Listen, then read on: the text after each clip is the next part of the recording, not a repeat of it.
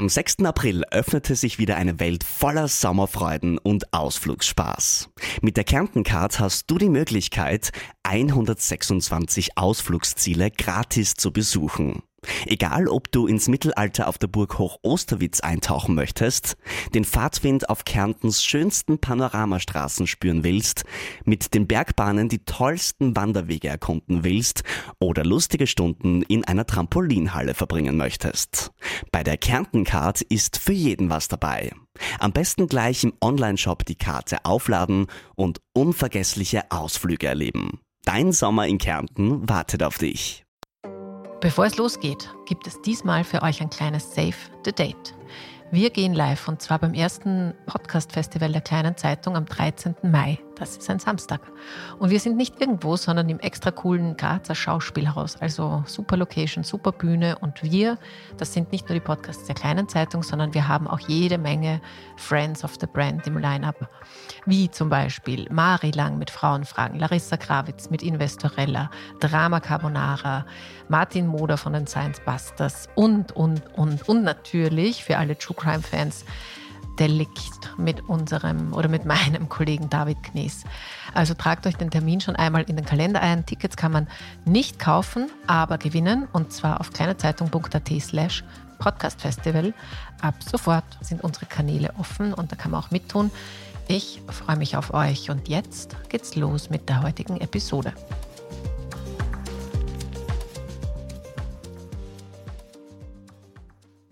Und wusstest du eigentlich, wer der Heilige der Prostituierten ist? Bitte belehre mich. Wolfgang Sobotka. Gut, ja, schön was, ja. Kommt jedes Jahr zu Kindern nach Hause. Auch schön, ich finde meine Geschichte besser. Da werde ich jetzt vielleicht noch kurz eine Gurkenmaske auflegen. Man ist nie zu alt für einen Fehler. Wenn ich ja so kann man es formulieren. Hast du abgesehen davon notwendig. Ich glaube fast eher nicht. Und mit diesem Diss. Sehr's Thomas. Sehr's Thomas. Und ein herzliches Sehr's, liebe zuhörende Person bei Maurer und Schick. In unserem Podcast gibt's Nachrichten, wird dann Leute ausrichten und sie können noch länger über das Gesagte nachdenken. Für das Tiefgründige ist mein Gegenüber zuständig Thomas Maurer, quasi aus allen Fernsehsendern und von allen Bühnen dieser Land bekannter Satiriker. Naja, aber gut, ja, schön war's, ja. Und mein Name ist Thomas Schick, bekannt aus bösartigen Leitartikeln der kleinen Zeitung, wo ich in der Chefredaktion arbeiten darf. Oi, oi, oi, oi, was ist denn da los? Ostern ist in der Amtskirche immer ein großes Thema. Aber auch auf Disney Plus war die Amtskirche jetzt ein großes Thema, denn da war Papst Franziskus in einer Dokumentation zu sehen. Mehrere junge Menschen mit durchaus konfrontativer Einstellung zur Kirche durften ihm in diesem Film Fragen stellen und die Antworten, die waren durchaus interessant. So sagte der Papst zum Beispiel über den Vatikan, die wahre Kirche ist in den Peripherien, im Zentrum gibt es gute Leute, heilige Leute, aber auch viel Korruption. Das muss man zugeben. Das ist quasi schon irgendwie wie seine Beichte, würde ich jetzt mal behaupten, oder Thomas? Ja, also vielleicht wird es ein Trend, ja, weil ja auch Andy Babler jetzt in den Social Medias abgefeiert worden ist, weil er einfach wegen seines Doppelbezugsnamens sagt, es war ein Völler und er entschuldigt sich und er hat das Geld gespendet. Und alle sind ausgeflippt, weil jemand einmal diese relative Selbstverständlichkeit äußert. Und das ist jetzt das, was der Papst da über den Vatikan gesagt hat, glaube ich auch innerkirchlich kein Geheimnis.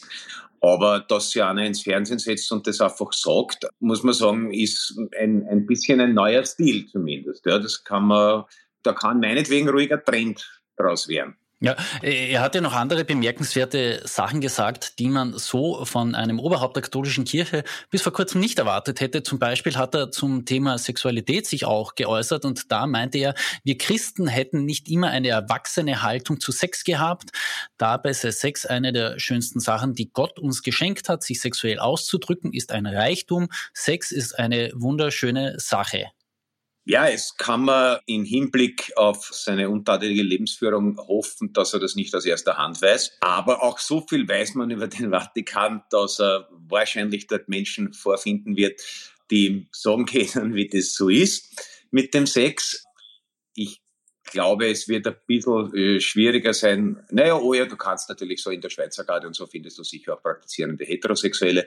Also ich nehme an, er wird eine kleine Fact-Finding-Mission im näheren Umfeld unternommen haben und sie das ein bisschen schüdern haben lassen.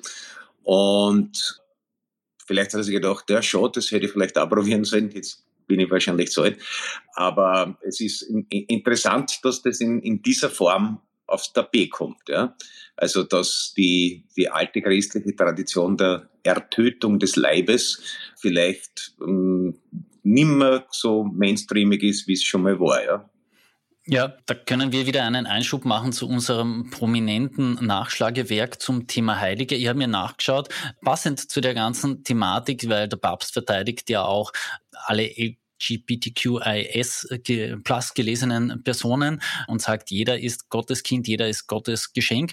Der ja, aber, aber, aber aus, ausleben soll man es, glaube ich, nicht. Also so, so hm. viel, hm. so viel Dings muss schon sein, oder? Also ich, ich war ambitioniert, ich habe dir die Dokumentation im spanischen Original geschaut. Kann sein, dass ich da was nicht verstanden habe, aber er, er war da durchaus offen in der ganzen Angelegenheit, war mein Eindruck. Und wusstest du eigentlich, wer der Heilige der Prostituierten ist? Also der Schutzpatron der Prostituierten? Das habe ich schon mal gewusst, aber das ist mir, bringe jetzt, bitte belehre mich. Er kommt jedes Jahr zu Kindern nach Hause und zwar ist es der heilige Nikolaus von Myra. Okay, und, und äh, was ist die Geschichte dazu und warum? Nichts einfach, weil er halt der Nicolo ist und ja. Ich meine, ist das, ist das offiziell oder ist das in, also, weil den wir ja schon einmal erwähnt haben, der heilige Laurentius als Schutzpatron der Satiriker, das ist, glaube ich, kein offizielles Amt, das ist sozusagen eher aus, dem, aus der Volkskultur erwachsen. Ach so, nein, nein, nein, der, der heilige Nikolaus von Myra hat diese Position offiziell inne, ja? Okay, das ist aber, das ist interessant. Ja? ja, ja. Weil man hätte ja eher auf Maria Magdalena oder sowas getippt, wo man ja jetzt auch beim Ö1-Hören immer wieder lernt, dass die eigentlich zur Apostelriege gehört hat und erst in späteren Jahrhunderten zur gefallenen Frau geworden ist, was ja allerdings eine sehr schöne Karriere in der bildenden Kunst beschert hat, die wahrscheinlich nicht so eingetreten wäre, wenn sie irgendein so 0815 Apostel wie Andreas oder sowas gewesen wäre. Genau, der ist lediglich gekreuzigt worden. Genau, am heute noch bei Bahnübergängen beliebten Andreaskreuz. Ja, zum Thema Umgang der Kirche mit Sexualität habe ich unlängst auch ein Gespräch mit Waltraud Klasnik geführt. Also eigentlich habe ich über was anderes mit ihr geredet, weil wir sind dann noch irgendwie in das Thema reingerutscht. Sie ist ja als Opferschutzanwältin tätig. Ich verlinke in den Shownotes ein sehr interessantes Gespräch, das wir unlängst mit ihr veröffentlicht haben. Also es gibt auch in Österreich schon einen durchaus erwachsenen und distanzierten Umgang mit dem Thema Sexualität und Kirche und was da vielen Menschen angetan wurde. Also da sind wir zum Glück einigermaßen im Jahr 2023 angekommen. Ja, wobei ich habe vor einiger Zeit einen Auftritt gehabt, ich glaube in Oberösterreich. Und irgendwie ist dort meine Brigittenauer Herkunft irgendwie im Programm erwähnt worden. Und dann kommt einer äh, zu mir her. Und ich war ja Ministrant und ich glaube, das ist auch irgendwie vorgekommen. Und mitten in Oberösterreich sagte er dann, hey, stimmt das, bist du Brigitte Nauer und so. Ne? Und dann haben wir uns ein bisschen ausgetauscht und der war auch Ministrant in der Pfarre und hat mir dann sozusagen zur Gnade der späten Geburt gratuliert, weil der hat unseren Pfarrer noch in seinen vitaleren Zeiten kennengelernt um es im Rahmen des guten Geschmacks formuliert zu haben. Ja, äh, hoffentlich hat er sich auch bei der Opferschutzkommission gemeldet, denn zumindest monetär kann da ein bisschen ein Ausgleich geschaffen werden mittlerweile. Ja, habe ich nicht gefragt.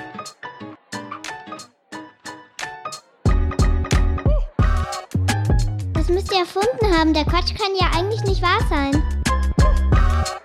Wolfgang Sobotka, Präsident des Nationalrats, ist vielleicht demnächst auf Einkaufstour. Es gibt ja, wie schon mehrfach berichtet, ein goldenes Piano im Parlamentsgebäude, für das die Republik 3000 Euro monatlich an Miete zahlt. Und jetzt überlegt er sich den Ankauf dieses Objekts.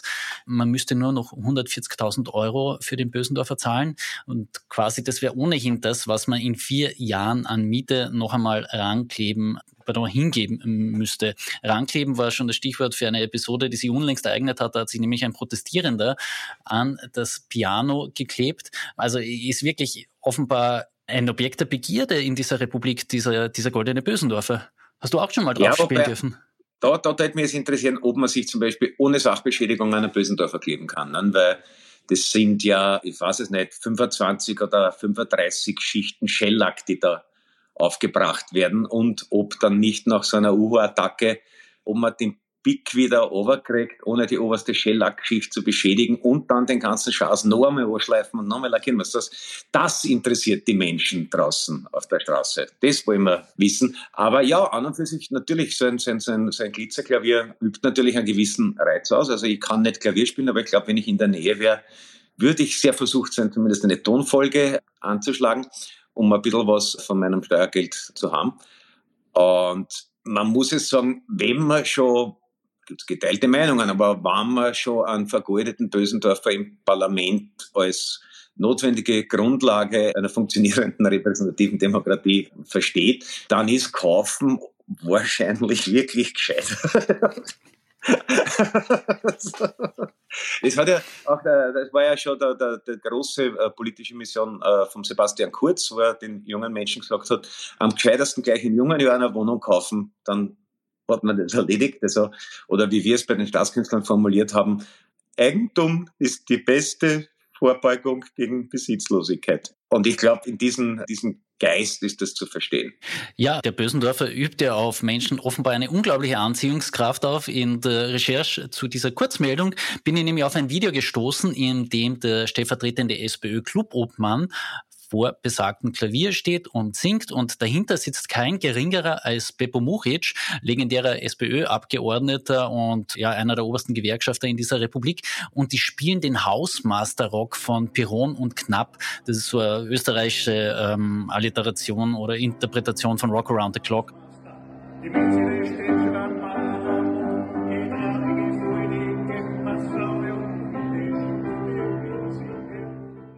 Ja, Piron und Knapp waren unglaublich erfolgreich in die 50er, ja. Und vielleicht steckt da auch eine Botschaft drinnen, weil ich habe einmal gehört, ich habe es nicht überprüft, aber die Geschichte zu gut gefällt und uh, oft einmal, wie wir, weil gerade in der Journalistenakademie lernt ihr das ja, eine Recherche ist der Tod der besten Geschichten immer wieder.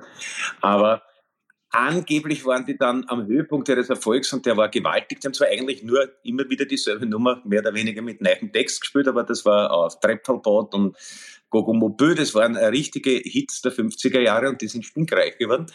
Haben sich aber angeblich in einem Ausmaß gehasst, dass Simon und Garfunkel dagegen eine Lebensfreundschaft ist und haben angeblich später auf getrennte, sogar getrennte Garderobeneingänge bestanden und getrennte Bühnenaufgänge und waren aber so erfolgreich, dass es in dem einen oder anderen ländlichen Gemeindesaal vom örtlichen Baumeister einfach nachträglich erledigt worden ist, damit man den Bieren und den Knapp einbringt. Und da haben sie angeblich hier und da mal ein Tier gestimmt, der zweite, und dann wieder zugemacht. Das hat sich äh, ausgezahlt. Und vielleicht ist es daher auch ein bisschen die Referenz auf Bieren und Knapp eine Metapher für den innerparteilichen Zustand der SPÖ. Also da gibt's zwar äh, nicht nur Biron und Knapp, da gibt's jetzt als dritten den Babler noch, aber es kann schon sein, dass dann bei der Kampfabstimmung, dass man drei verschiedene Eingänge brauchen wird. Und da sollte sie aber, glaube ich, gerade in der Gewerkschaft Bauholz wer finden, der das äh, erledigen kann, damit die Demokratie zu ihrem Recht kommt. Ihr habt jetzt aussprechen lassen müssen, denn du hast ja gesagt, die Recherche ist der Tod jeder guten Geschichte. Ähm, ich konnte nicht widerstehen und habe recherchiert zu der Geschichte und habe mir Jörg Leichtfried angerufen und gefragt, warum es um Himmels Willen sie dieses Lied gespielt haben. Noch dazu vor der Rechnungshofpräsidentin Margit Kraker. Vielleicht wollten sie nur irgendwie klar machen, niemand braucht dieses Klavier. Ähm, Tatsache ist, der Jörg Leichtfried bekennt, sehr äh, leichtmütig. Es ist das einzige Lied, das er singen kann und der Beppo Muhic, der offenbar eine Band hat, was mir auch nicht klar war bis zu diesem diesem Telefonat, kann auch nicht so gut Klavier spielen. Er hat auch nicht so viele Lieder drauf, aber das geht eben. Und das, das ist äh, seit 2017 ihr gemeinsamer Song, mit dem treten sie öfters offenbar auf. Okay. Auch schön, ich finde meine Geschichte besser. Jetzt hat sie die Sprache verschlagen, oder wie? ja. Äh, wer sich eingehender mit ähm, Babler, Doskozil und Randy Wagner beschäftigen will, dieser Person verlinken wir auch eine sehr interessante Geschichte, die meine Kollegen aus der Politikredaktion gemacht haben. Michael Jung wird unser stellvertretender Chefredakteur, hat allen drei KandidatInnen äh, zehn Fragen, sehr ausführliche Fragen geschickt und die haben sie sehr ausführlich beantwortet. Also sollten Sie in der Verlegenheit sein, dass Sie sich entscheiden müssen, für wen Sie bei der Urabstimmung über den SPÖ-Vorsitz ihre Stimme geben wollen, informieren Sie sich da in der Geschichte. Ein sehr lesenswertes Stück, wo man auch die drei KandidatInnen dann wirklich ideologisch verorten kann. Na, endlich eine Nachricht mit einer Frau. Aber was für eine? Von einem fantastischen Musikduo zu einem noch fantastischeren Musiker. Freddie Quinn hat geheiratet und das im Alter von 91 Jahren oder wie es ein Kollege von mir sagte, offenbar gerade eine Scheidung hinter sich hat. Man ist nie zu alt für einen Fehler. Ja, so kann man es formulieren, aber ich glaube, ich gönne dem Freddie Quinn natürlich seine Tage in der späten Sonne. Ja. Ich habe bei dieser Gelegenheit erst erfahren, dass Freddie Quinn nicht, wie ich mit einem gewissen Desinteresse, aber als selbstverständlich bisher angenommen habe, schwul ist, sondern auf seine alten Tag einfach nur heiratet, weil es ganz ehrlich für eine PR-Walking-Tarn-Ehe ist er zu alt und es war inzwischen auch wirklich wurscht. Ja. Also ich habe, ohne dass ich sehr viel Lebenszeit drin investiert habe, doch Jahrzehnte im Irrglauben gelebt das Seemanns-Image vom Freddie Quinn käme nicht von ungefähr. Ja, ich habe mich ehrlicherweise auch bis zu dieser Meldung nicht damit befasst gehabt. Offenbar war Freddie Quinn, zumindest weiß man das aus einem Steuerverfahren, schon einmal zuvor verheiratet. Und zwar mit seiner früheren Managerin und eben ja über mehr als vier Lebensjahrzehnte auch Lebenspartnerin. Und da driftet man auch ab in die gesamte Welt des Freddie Quinn und der hat ja wirklich ein beeindruckendes Leben gehabt. Er war beinahe Fremdenlegionär, hat, wie erwähnt, eine Steuerschuld gehabt, die über 900.000 Euro betragen hat. Und wenn du 900.000 Euro Steuern nachzahlen musst, dann hast du vorher mal ein aufregendes Leben gehabt, behaupte ich. Also unglaublich, was der Mann, der obendrein noch Österreicher war, alles geleistet hat und alles durchlebt hat in seiner, ja, mein 91 war sein auch nicht wenig, aber es, ja, ja, aber ist trotzdem beeindruckend. Sagt, die Österreicher müssen dann immer, um richtig groß zu werden, nach Deutschland gehen. Österreich hätte vielleicht gerade einmal 90.000 Euro Steuerschulden zusammengebracht. Und da kann man ihm nur gratulieren, dass er als Hamburger Jung irgendwie Karriere gemacht hat.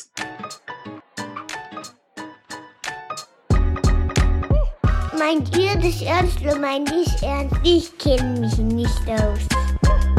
Aufregung gibt es über Frankreichs Präsident Emmanuel Macron, der auf der Rückseite von China gegenüber Journalisten eine recht distanzierte Äußerung bzw. Haltung zu den USA hat erkennen lassen.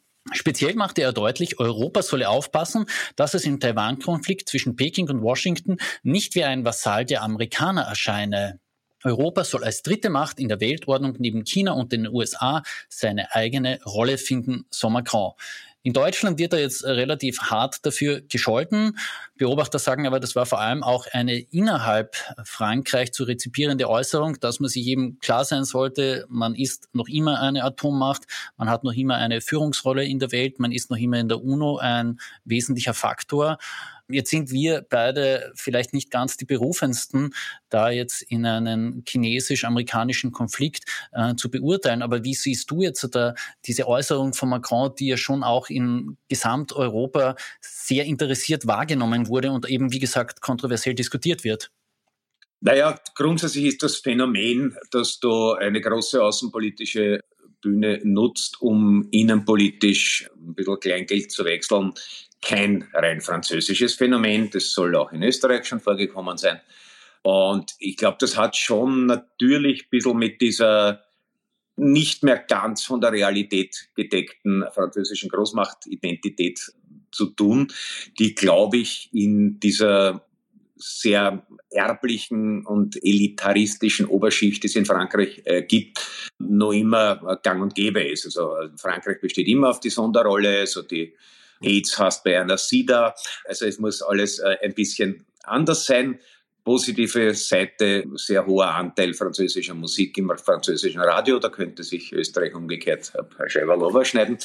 Nachteil, eine eben nicht ganz realitätsverankerte Selbstsicht. Und es gibt ja, ich meine, Frankreich ist sehr zentralistisch und eben wirklich äh, sehr elitär. Also es gibt einen bestimmten Zirkel von die richtigen Schulen besucht habenden Leuten. Und der Macron gehört in seinem ganzen Habitus auch zu denen, wo du dir denkst, ja, wie der ein Säugling war, haben sie ihm den Bobsch wahrscheinlich nicht mit Nivea eingeschmiert, sondern mit bretonischer Rohmilchbutter. Und zwar nicht die Mama, sondern die Hausangestellten. Und ich glaube, diesen etwas Ludwig XIV. haften Stil, den hat man immer gern gepflegt. Es ist wurscht, ob das jetzt der sozialdemokratische oder konservative Staatspräsidenten waren. Es scheint ein Amt zu sein, das ein bisschen wie der, wie der Ring in Herr der Ringe den Charakter angreift mit der Zeit. Und man, grundsätzlich sind das alles Dinge, über die man diskutieren kann. Also, dass, dass spätestens man seit Donald Trump den begründeten Verdacht hat, dass die USA auf Dauer kein verlässlicher, also nicht von selbstverständlich verlässlicher Partner sind. Das ist nicht weiter überraschend dass man jetzt ausgerechnet äh, nach China fährt und dem Herrn Xi signalisiert, wir zwar werden uns schon einigen, wann die Arme deppert sind. Das ist von einem, sage ich mal, außenpolitisch überschaubaren Geschick. Aber nachdem der Herr Macron jetzt gerade die wütendsten Proteste seit langem am Hals hat, freut er sich wahrscheinlich, dass er einfach einmal wieder irgendwie in einer Rolle auftreten konnte, für die er sich geboren glaubt, nämlich als Big Player am ganz großen internationalen Spielbrett. Und sei ihm persönlich gegönnt, ob es gescheit war, ich glaube fast eher nicht. Ja, äh, wann Österreichs Politiker wieder eine internationale Rolle einnehmen wollen, um von innenpolitischen, sagen wir es mal, Vorgängen abzulenken, das werden Sie demnächst auch wieder auf www.kleinezeitung.at lesen. Du musst jetzt demnächst ins ORF-Zentrum. Erzähl uns, wo darf man dich in deiner nächsten Rolle dann offenbar sehen, wenn ihr jetzt demnächst eine Aufzeichnung habt? Also, also heute, heute muss ich zu FM4. Da werde ich jetzt vielleicht noch kurz eine Gurkenmaske auflegen, um entsprechend jugendlich zu wirken. Gut. Was, Thomas, was gibt es Neues ist irgendwann einmal wieder und, und ich glaube im Juni wird mein Programm aufgezeichnet, aber sonst wüsste ich jetzt gar nicht viel von ORF-Engagements. Gut, ich wusste nur, du musst auf den Königelberg, aber gut, die, die Gurkenmaske, die hast du auch abgesehen davon notwendig. Ja, so, also es ist ja für jugendliche Zielgruppe, also ich glaube unter FM4-Redakteuren gehe ich immer noch als gleichaltrig durch, aber man, man, man wendet sich ja an die Zielgruppe. Und mit diesem Diss auf ein sehr solide arbeitendes öffentlich-rechtliches Medium verabschieden wir uns bis zur kommenden Woche. Wenn Sie sich eingehender informieren wollen, hören Sie Thomas Maurer auf FM4 oder lesen Sie www.kleinezeitung.at. Und wir sagen Dankeschön und bis zur nächsten Woche lassen wir uns wieder mal verabschieden. Danke.